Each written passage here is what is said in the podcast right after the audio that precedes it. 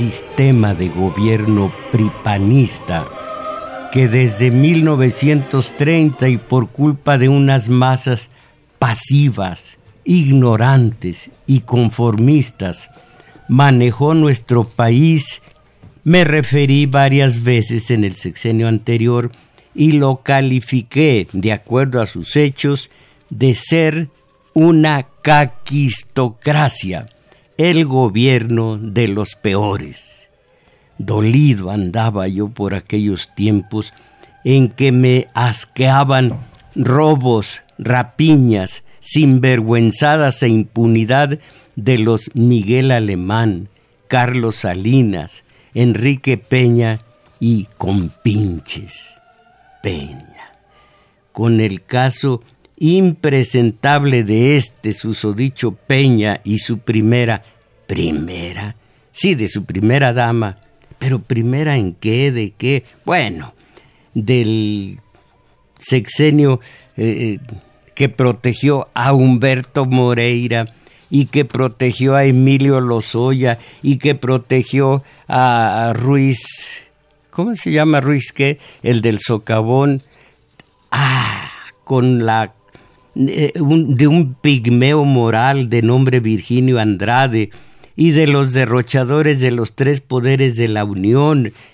Caray, con ellos en la mente, el tema del cártel que Peña encabezaba cobró su verdadero nombre, que forraba de ludibrio aquí, allá, en todas partes.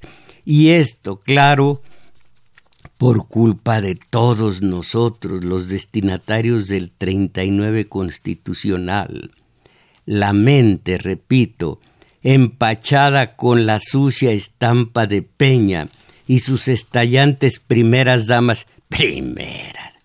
Bueno, y ante este micrófono, no estos micrófonos, sino este único micrófono, sugería que reflexionáramos y sugiero hoy también que reflexionemos cómo los pripanistas convirtieron la función pública en una verdadera caquistocracia, el gobierno de los peores, con los tres niveles de gobierno, los tres, con los tres poderes de la Unión, los tres, con la cúpula de la iniciativa privada y la casi totalidad de las fuerzas del orden, eh, en gran parte involucradas con el denominado crimen organizado, mis valedores.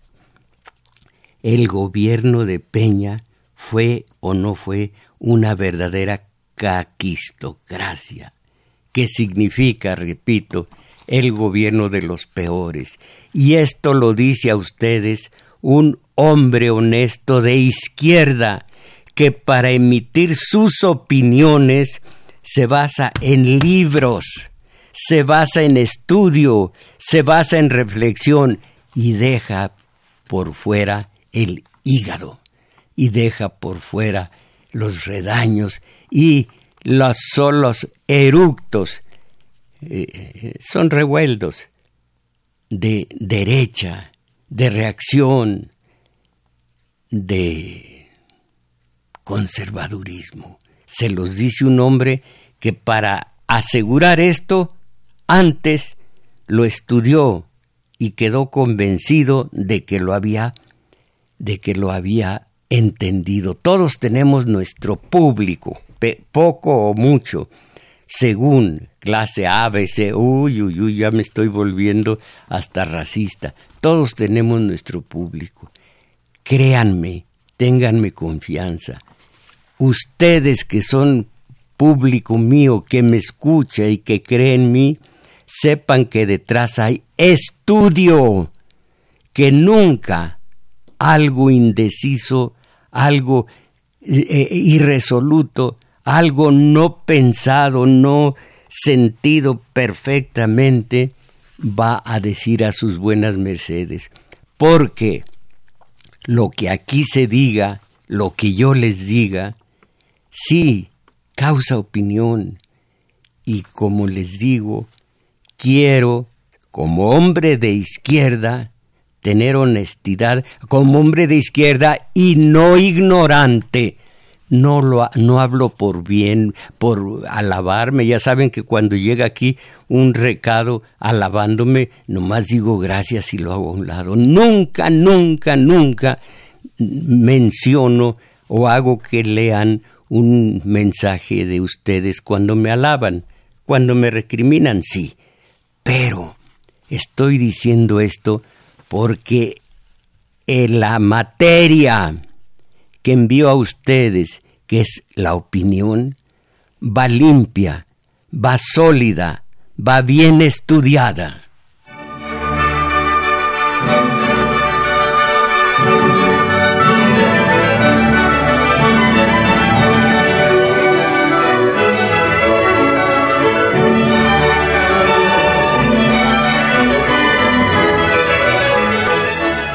Por cuanto al nuevo gobierno el de López Obrador, yo, sin creer que él solo y que en tanto de seis años va a ser capaz de cambiar las estructuras de la inmunda caquistocracia heredada, creo que con él, y mientras no se le descubran sinvergüenzadas, al estilo prepanista, ha entrado al país un poco de oxígeno y lo aspiro a todo pulmón. Mientras tanto, mis valedores, ¿ustedes qué opinan? ¿Qué opina usted, compañera Isabel Macías? Por favor, los números telefónicos. Claro que sí, maestro. Pues los invitamos a que ustedes llamen, a que participen y aquí le vamos a dar lectura a sus mensajes. Y aquí está el compañero Daniel Cruz que como cada domingo nos está auxiliando en los teléfonos. Y estos son los números telefónicos. Área metropolitana 55 36 89 89 y resto de la República 01 800 50 52 6 88.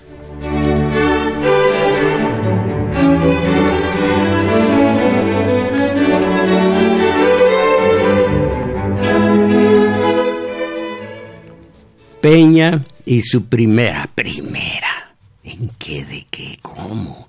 Y su primera dama en el espacio anchuroso de los pinos. Este sistema político, sus acciones lo certifican, marcó la degeneración absoluta de una pestilente caquistocracia, repito.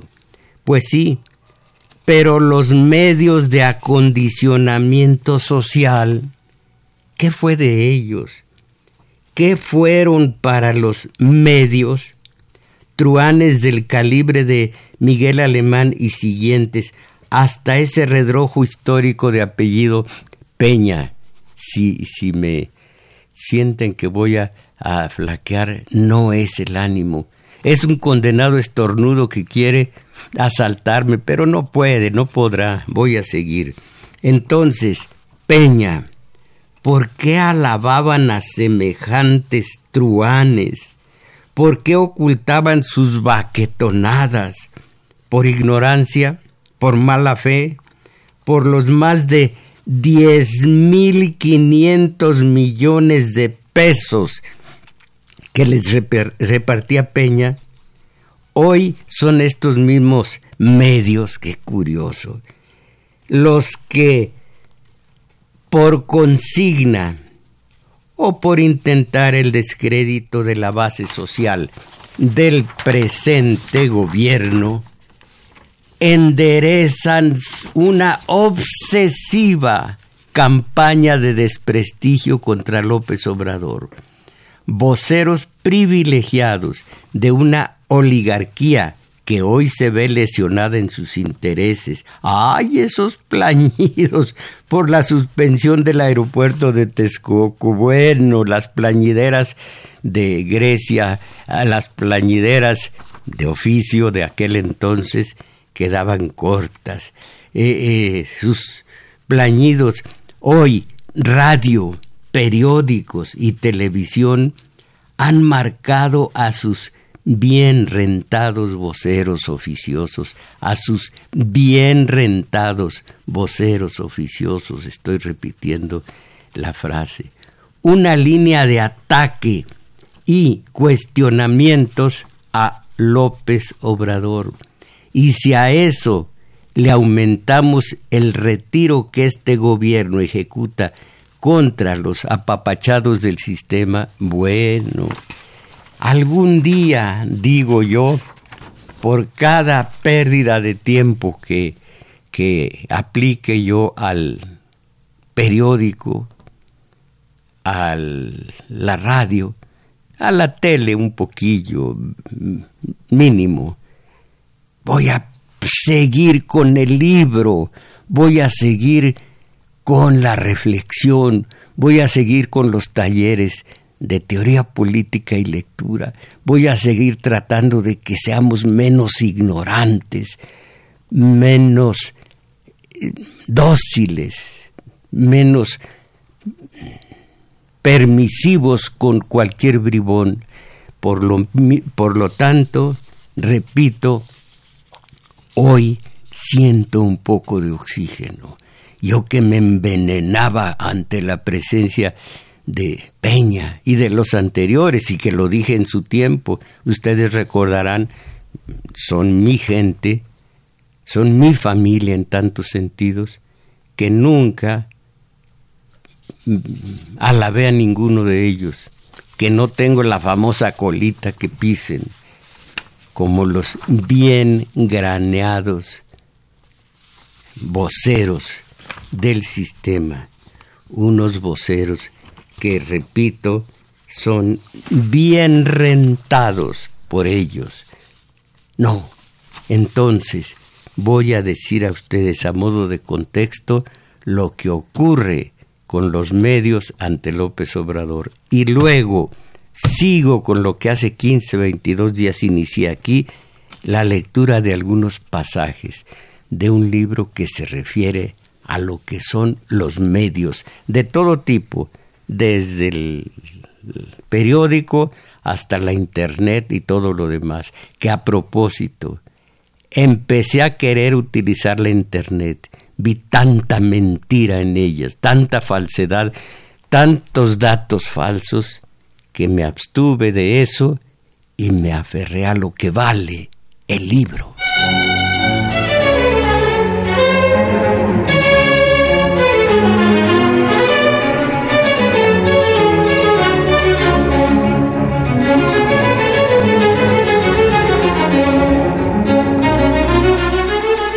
Un ejemplo y no se me diga malagradecido. Ayer en el taller de teoría política recibí un ejemplar de la democracia. Empecé a leerlo, empecé a ojearlo, llegué a la representación que tienen los diputados de parte de todos nosotros. Allí sí leí lo correspondiente. Válgame simplemente recurro a mi maestro que dice representación del diputado por el, por el votante no es representación, es sustitución. Y lo creo, lo entiendo, son sus intereses los que defienden, no los míos, mi, mi diputado, eso de mí, entre comillas.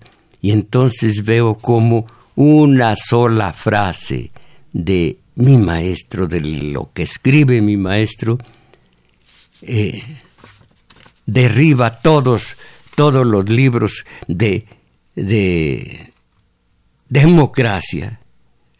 Que conozco a fondo lo que es la democracia y veo que esta no lo es. Y cuando lea que la representación por parte de los eh, diputados. Es esto, es aquello, y hable y hable, y no diga es sustitución, me doy cuenta de que son ignorantes lo que tal escribieron. Bueno, vuelvo al contexto, lo que es el ardor que traen estos, no tanto los, los bien rentados eh, eh, voceros oficiales, de los dueños de radio, cine, televisión y, prensa escrita y demás, sino de los hombres de derecha que tanto solaparon a los Peña y, anexas y tanto befan, intentan befar hoy a López Obrador. Miren, esta nota es de anteayer. El gobierno federal programó una inversión de 4.700 millones de pesos para publicidad el año del este año. Un recorte del 50% con respecto a los 8.978 ejercidos por Peña en el anterior, pero ahí sigue la nota y voy a, voy a decir a ustedes año por año de Peña y lo que va de el año de López Obrador.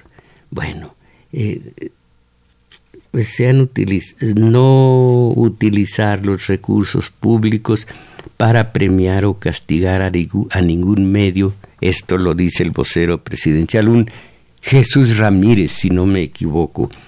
Eh, vuelvo a decir, no utilizar los recursos públicos para premiar o castigar a ningún medio, que el presupuesto no sea un mecanismo de coerción, de castigo, al final somos simples administradores de los dineros del pueblo, aseguró López Obrador. Al presentar las nuevas reglas, el vocero de la presidencia, así se llama Jesús Ramírez, informó que se evitará la concentración del presupuesto en pocos medios, como ocurrió con las televisoras en sexenios anteriores. Y vaya que así se les premió, porque bien sabemos todos que mucho, muchísimo del de el, impulso que llevó a Peña a los Pinos salió, fue generado por la televisión. Eh, otro, otra nota. Durante el sexenio de Peña, entre el 12 y el 18, se aprobaron 25.700 millones de pesos para publicidad. Nada más imagínense. Pero se gastaron en realidad, ájale, 52.585 millones de pesos según los datos oficiales. Allá en el Estado de México, hay pobreza, se nota que hay pobreza, compañera. Bueno, allá donde hay pobreza, eh, a ver si no se me hunde el mundo. No, no se me hundió. Es que estoy muy incómodo con esta silla. Parece que está jineteando un potro cerrero. Eh, bueno, eh, ¿qué hubiera sido en manos de hoy, de López Obrador, que veo que no es ladrón, hasta ahora no ha mostrado ser ladrón. 52 mil 585 millones de pesos en vivienda, en salud, en bienestar total. Caramba. Otro otro párrafo. Los excesos en el gasto para propaganda derivan de un bombardeo mediático que publicita los logros del gobierno y que crea una relación eh, endogámica y, de, y de dependencia entre la prensa y las autoridades, en la que los medios afines, los medios afines, pueden recibir más dinero sin criterios específicos ni claramente destinados. Históricamente, comillas, históricamente la regla ha sido la discrecionalidad y el uso faccioso de recursos. Chispas. Bueno, miren, tengo aquí, y apareció desde en, muchos periódicos, desde el país de España, Reforma aquí en México, eh, eh, creo que el Universal apareció esto, esta, esta gráfica que se titula Autorizado más ejercicio. Entonces, miren, nada más voy a decir dos. El primer año del, de Peña, del sexenio de Peña, y el penúltimo. En el primer año se autorizaron 4.712 millones, 22, perdón, 4.700, no, 12, sí, 12 millones para la publicidad. Se ejercieron 6.623.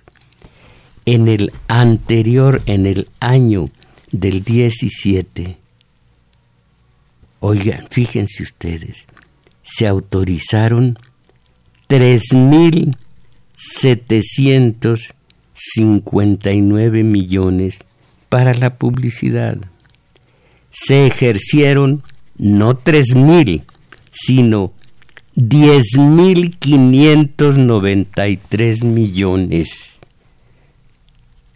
Aquí está la clave de los ataques a López Obrador. Aquí está la clave de la defensa a conservadores y reaccionarios de anteriores sexenios pripanistas.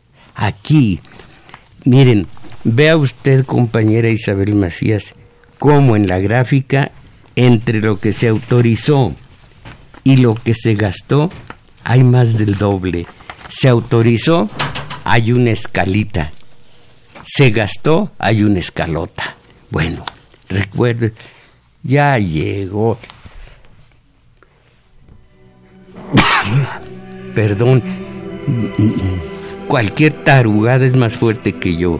Un, un estornudo. Repito y quédense con este dato para que entiendan lo que dice el libro, para que entiendan por qué la, aparente exageración, el, el, ludibrio contra los medios. 2017, año 2017. Muy modosamente, muy eh, Estado de Derecho, se autorizaron 3.759 millones para publicidad. Peña gastó no 3.759 millones para obedecer a la ley, sino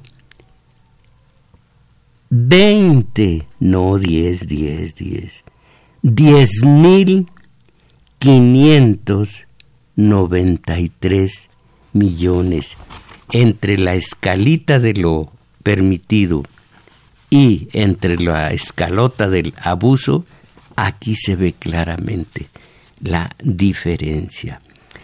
Ahora, el gasto del gobierno en publicidad ahora se reduce en un 50% y supongo, lo voy a ver porque no tengo piensos por ahora de morirme, sino más al rato, de morir, no de morirme. Nunca me voy a morir, nunca me voy a morir. Sí voy a morir, pero eso no es que yo me muera, que fume, que tome, que me desvele, que me drogue, que no, no me voy a morir, voy a morir nada más.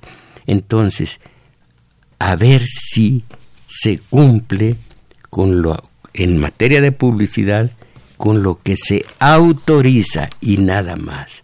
Ahora voy a decir algunas algunas opiniones acerca de estos medios de acondicionamiento social.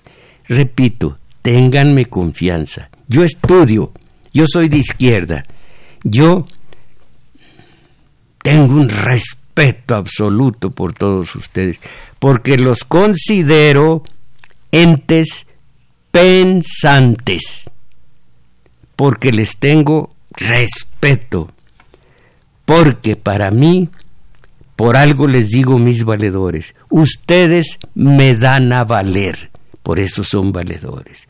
Y si me dan a valer, quiero darles en cambio una moneda muy limpia, una moneda de oro, si es posible, a base de estudio, de estudiar toda mi vida y nunca de utilizar el, el hígado más que para...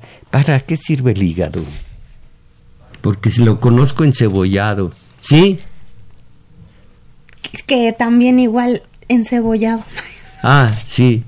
Eh, pero no me gusta mucho.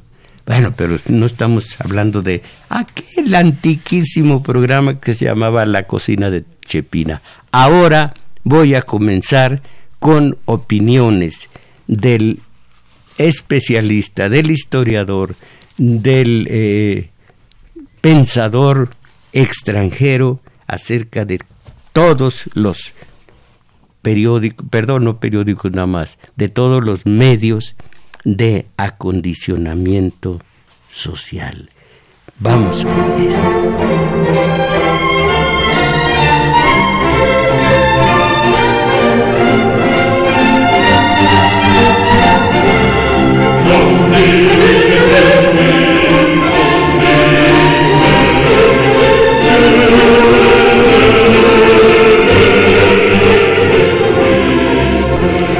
Más o menos con cierta anarquía estoy, eh, eh, al azar estoy buscando lo más expresivo de este volumen.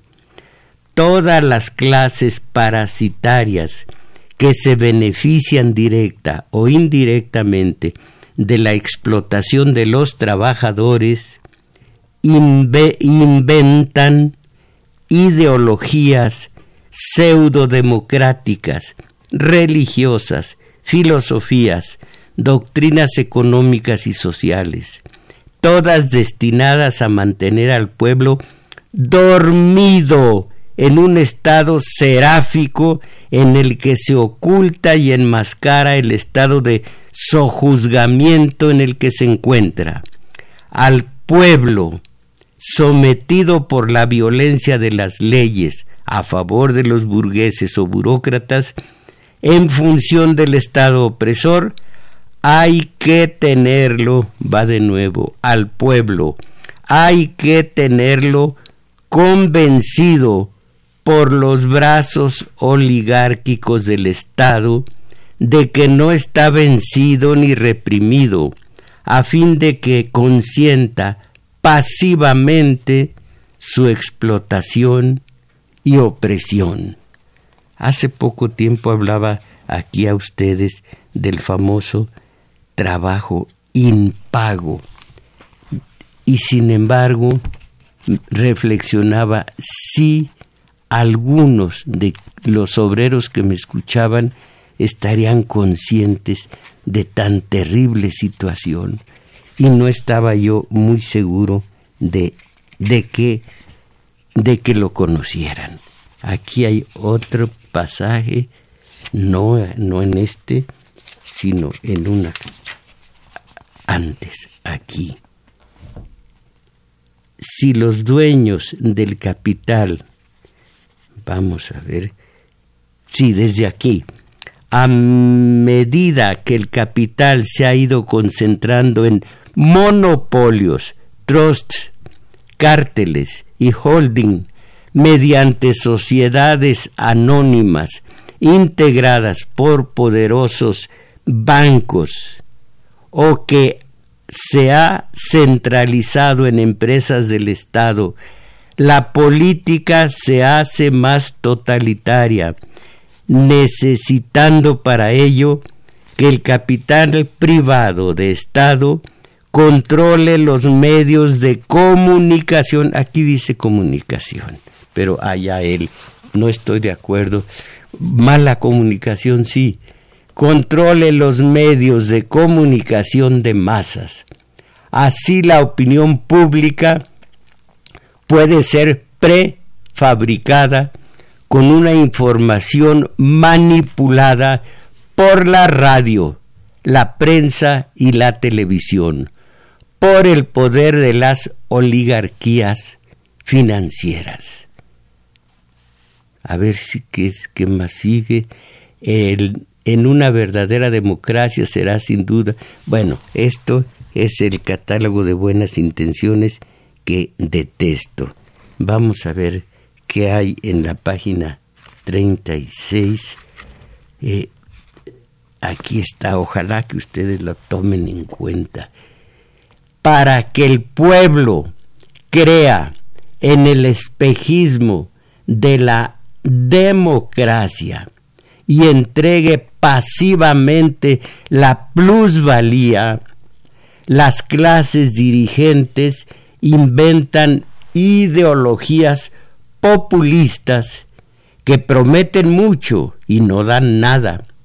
Y como las masas no son lo que ellas quieren ser, sino lo que quieren que sean sus dirigentes con el señuelo de, la, de las ideologías que estudiamos en el taller de teoría política, terribles ideologías como la democracia, la representación en la Cámara de Diputados, eh, los, las, los derechos humanos, otra, eh, otra falsía, eh, la propaganda, la cosificación a base del consumismo, la esto que está tan enfrente de nosotros y no lo queremos ver, la usura.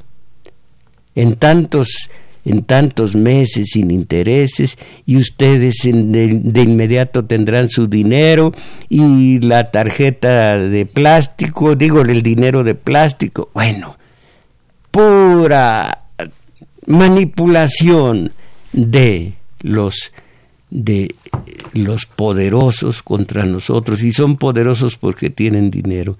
Y digo, ¿qué es la manipulación? ¿Qué es la enajenación más propiamente? Y los obreros están enajenados. ¿Cuál es la alienación? ¿Cuál es la enajenación? ¿En qué consiste? Voy a decir, pero de una manera sucinta, la, la definición eh, todos somos esencia, ontológicamente somos esencia, cada quien es esencia, cada quien es, es, y al ser es esencia, una esencia a la que nadie puede eh, destruir, nadie ni nada. la, pena de muerte es una aberración, castigo de cárcel sí, pero nada más de cárcel, ni mutilación de nada, más que cárcel. Bueno, eh, el, el ser humano es esencia. ¿Y cómo es su existencia? Entre esencia y existencia, si la esencia del ser corresponde a la existencia de ese ser, el hombre es pleno, es entero, es total pero si su esencia es una y su existencia otra, ahí está la alienación, la enajenación. El hombre es libre, se, se dice, debiera ser, pero lo tienen enajenado los dueños del, del robo por el trabajo impago hacerlos trabajar, que trabajen tres horas y desquiten el sueldo, y que sigan trabajando ya en beneficio de quien los contrató. Y el, y el obrero rápido a llegar a la casa, rápido encender la tele, rápido recibir eh, la tabla de valores absurda, extraña a nosotros, de los gringos. Saber que el, el índice, el éxito, depende de esto, del dinero, de, la, poco escrúpulo para aplastar a los adversarios en el, en el negocio, en fin, y todo esto lo está viendo y lo está asimilando el obrero. Primero ha sido robado el día de mañana lunes, fue robado por el patrón. Después fue manipulado por la tele en la tarde de mañana con la, con la tabla de valores en donde eh, al rato ese obrero al ver a su hijo mayor llegar a casa le va a decir, hola campeón, campeón, ¿cómo te fue? ya estás en, en las, eh, ¿cómo se llama? En las ligas mayores.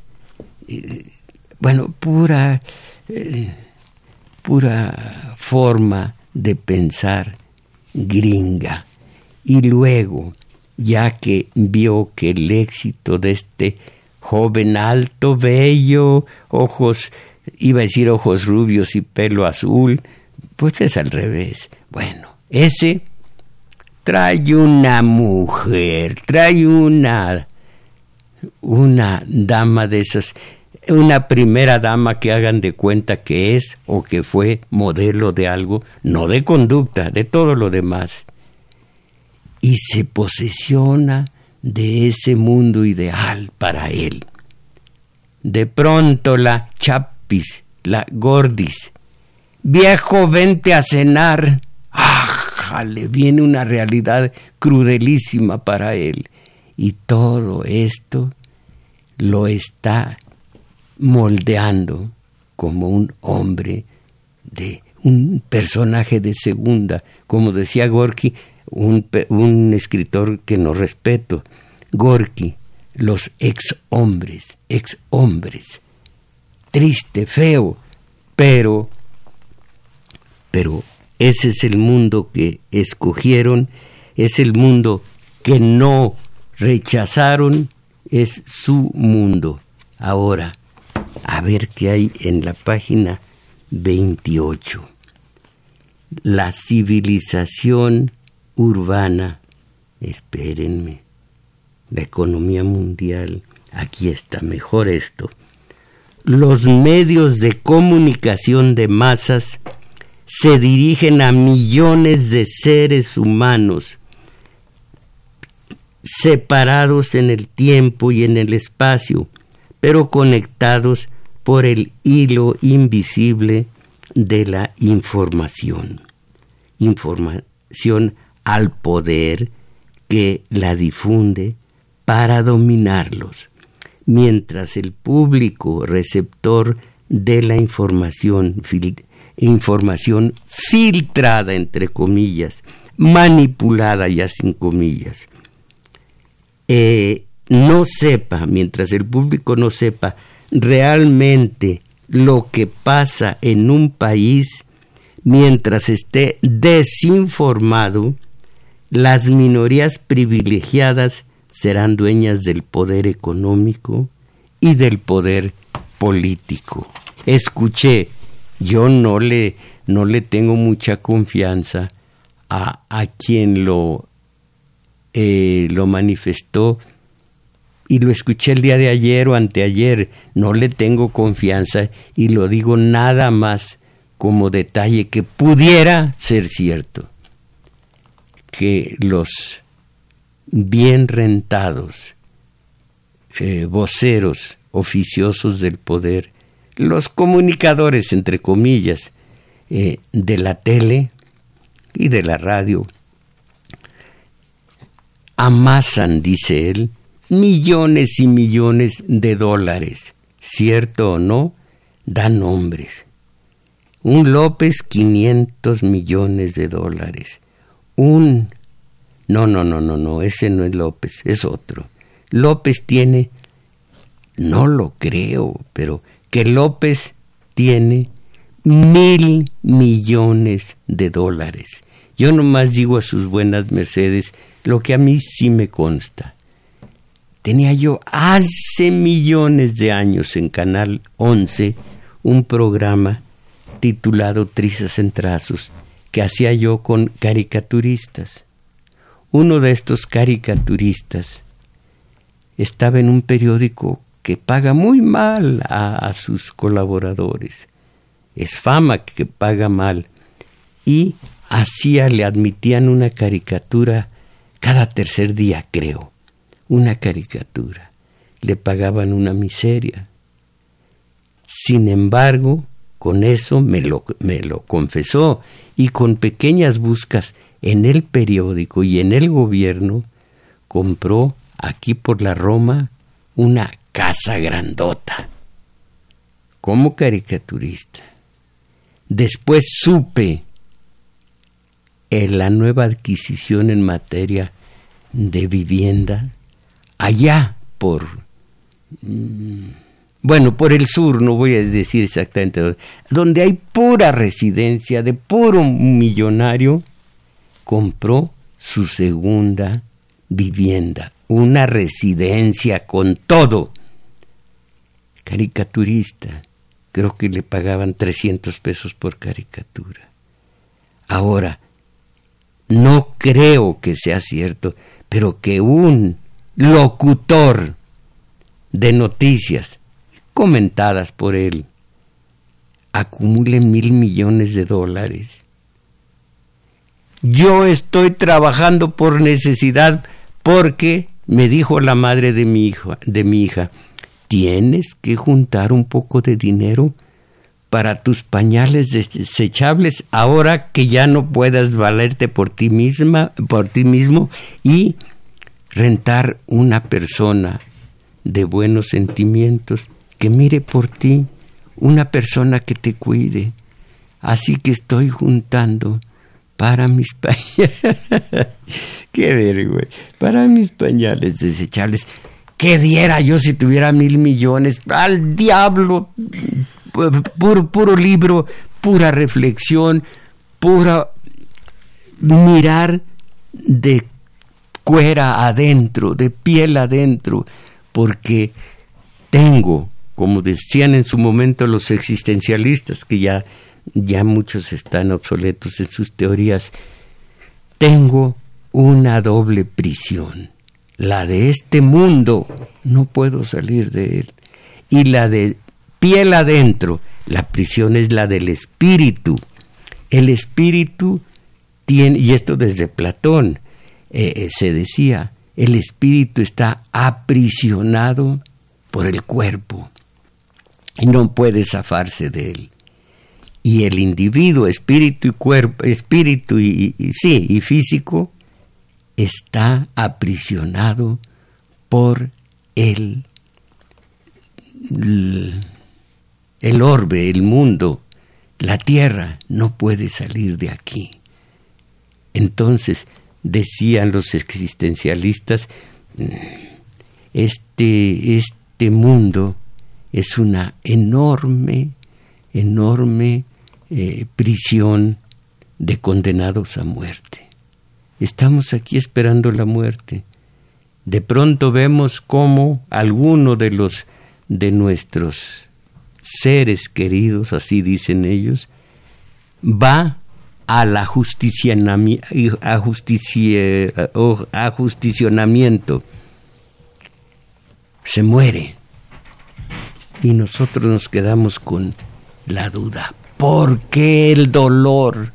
¿Por qué la muerte?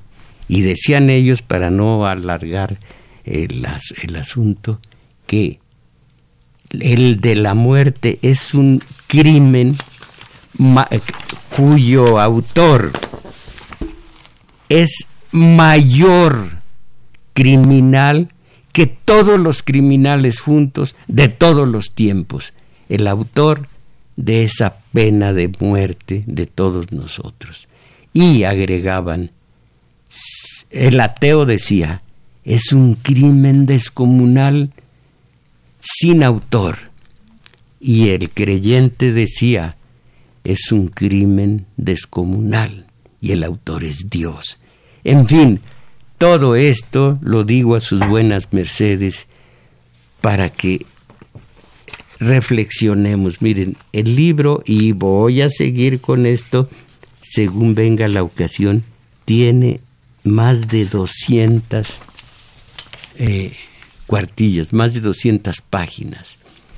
Y todo se refiere al, a los medios de acondicionamiento social al servicio de sus dueños, los cuales son los oligarcas eh, eh, para entendernos, los empresarios, los industriales, los banqueros, los comerciantes en gran escala y sobre todo el día de hoy los especuladores. Esos son los dueños y esos están siendo descarapelados en sus, intereses por López Obrador. So en inglés o en, o en latín ergo o en puro castellano nuestro.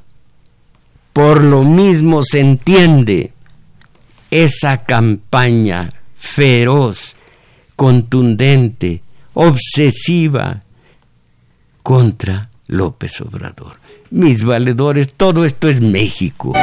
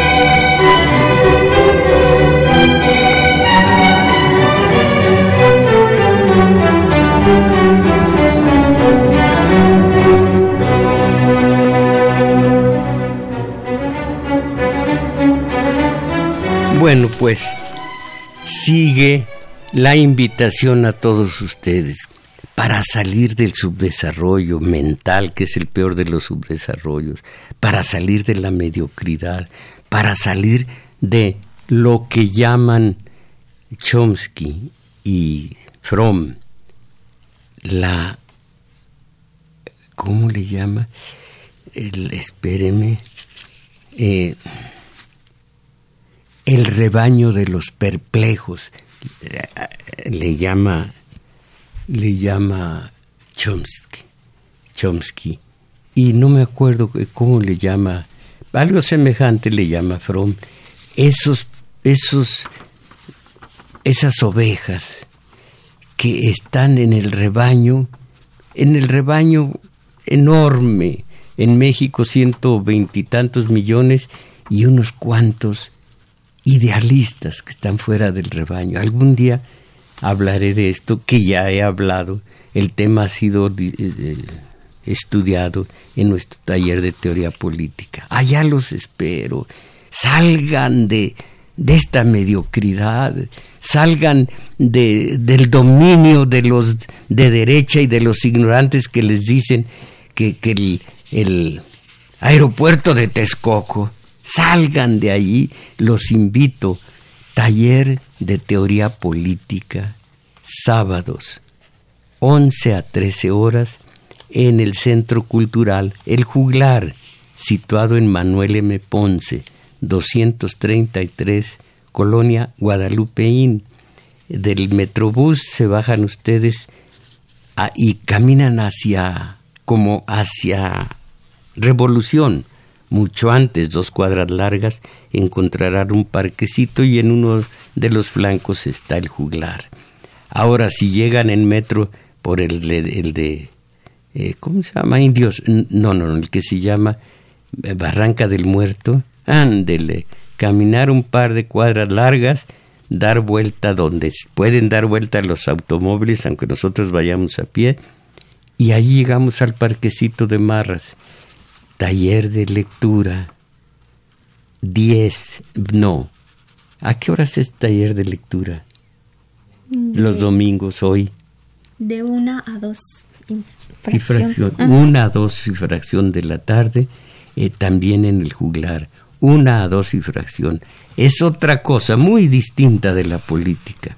Aquí, aquí no se dan reglas, sino se hace sentir para ampliar la vida interior, afinar la sensibilidad y robustecer la imaginación, salir de la mediocridad.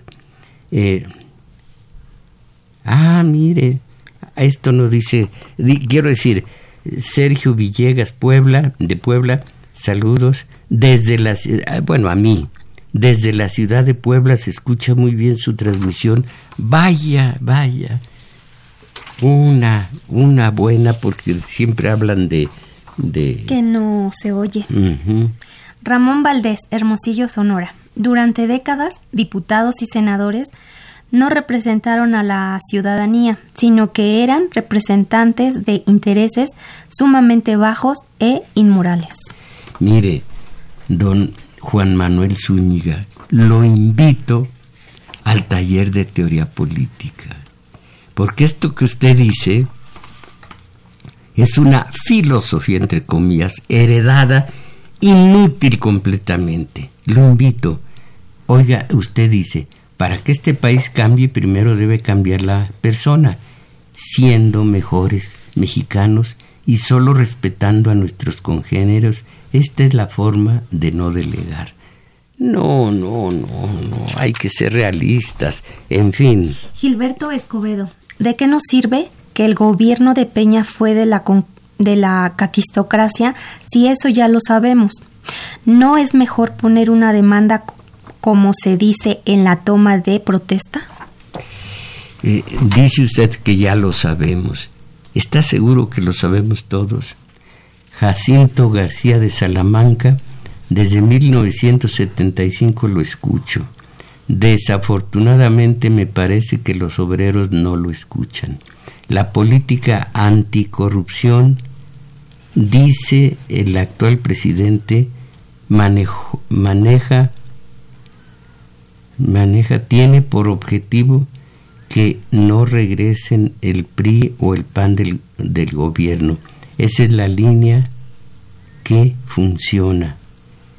Jacinto García de Salamanca. A ver si lo leí bien. Socorro Barrera, Cruz. Yo y mis amistades desde hace muchos años rogamos a Dios porque fuera presidente el señor López Obrador. Ahora le pedimos que lo cuide de sus enemigos porque son muchos. Mire, mire compañera, con, como dice López Obrador, con todo respeto, Socorro Barrera Cruz, Está bien, usted tiene sus creencias. Algún día dejaremos la parte íntima de nuestro ser para nuestras creencias y no involucraremos para nada en esto a Dios. Mire usted, no traje la nota porque no me imaginaba que iba a recibir este mensaje. Pero la nota viene de hace unos meses. Todos los católicos hacen una peregrinación para pedir a la Virgen que cese la violencia. Por lo pronto ni la Virgen ni los santos hacen el milagro. Se supone, nada más lo digo, se supone que interceden para que su Dios, el de ustedes, haga el milagro. Pero don Daniel Cosío Villegas decía algo muy sabio. Los prodigios ocurren por verdadero milagro. No hay que fiarse mucho en el pensamiento mágico cuando se trata de la tele, de la radio, de la internet, de la televisión. Hay sobre todo de esas arma de mil filos que se llama las redes sociales. Hay que cuidarse de eso.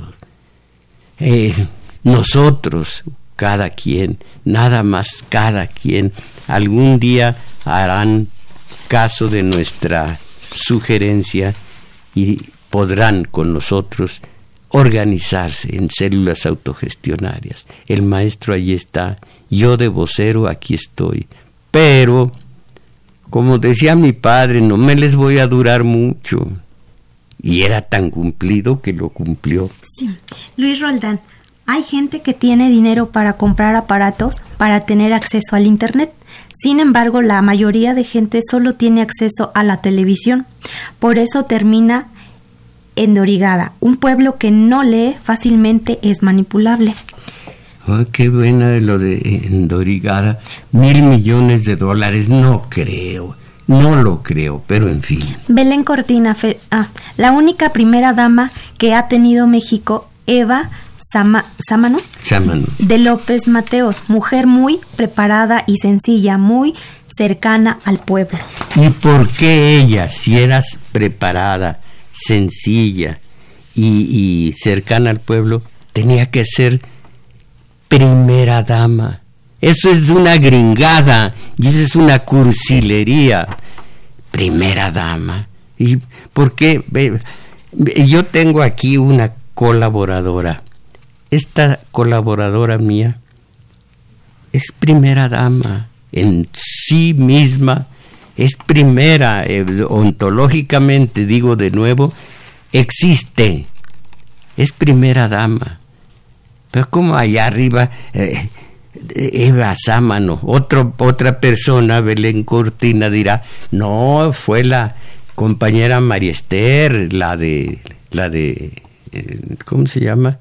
de Echeverría, que, bueno, pues trató de volver a la esencia mexicana, medio nacionalista. No, esos son, son lobanillos del sistema, cursis lobanillos del sistema, primera dama. Ay, sí, tú. Y imagínense, sí, la primera dama de este gobierno que acaba de terminar ¿En dónde anda esa primera dama? Y hay primera dama de, Peña que andan eh, los dos por Acapulco y eso no es punible para nada, pues si Madre Natura nos dio unos instintos sexuales que fueron los primeros que tuvimos cuando nuestro cerebro era apenas reptiliano, pero de eso hablamos después. Ya se nos terminó el tiempo. Eh, agradecemos su valimiento a Crescencio Suárez en los controles, a Arturo Flores en metadatos y a Juan Carlos Osornio en continuidad. Y en los teléfonos nos auxilió Abraham Velázquez y Daniel Cruz, que también grabó este video que ustedes pueden ver en la semana en la página de Tomás Mojarro Oficial. Los invitamos también a que se suscriban. Y hoy como hoy una de la tarde en el taller de lectura. Ustedes están invitados, el maestro Mojarro e Isabel Macías, ahí los estaremos esperando.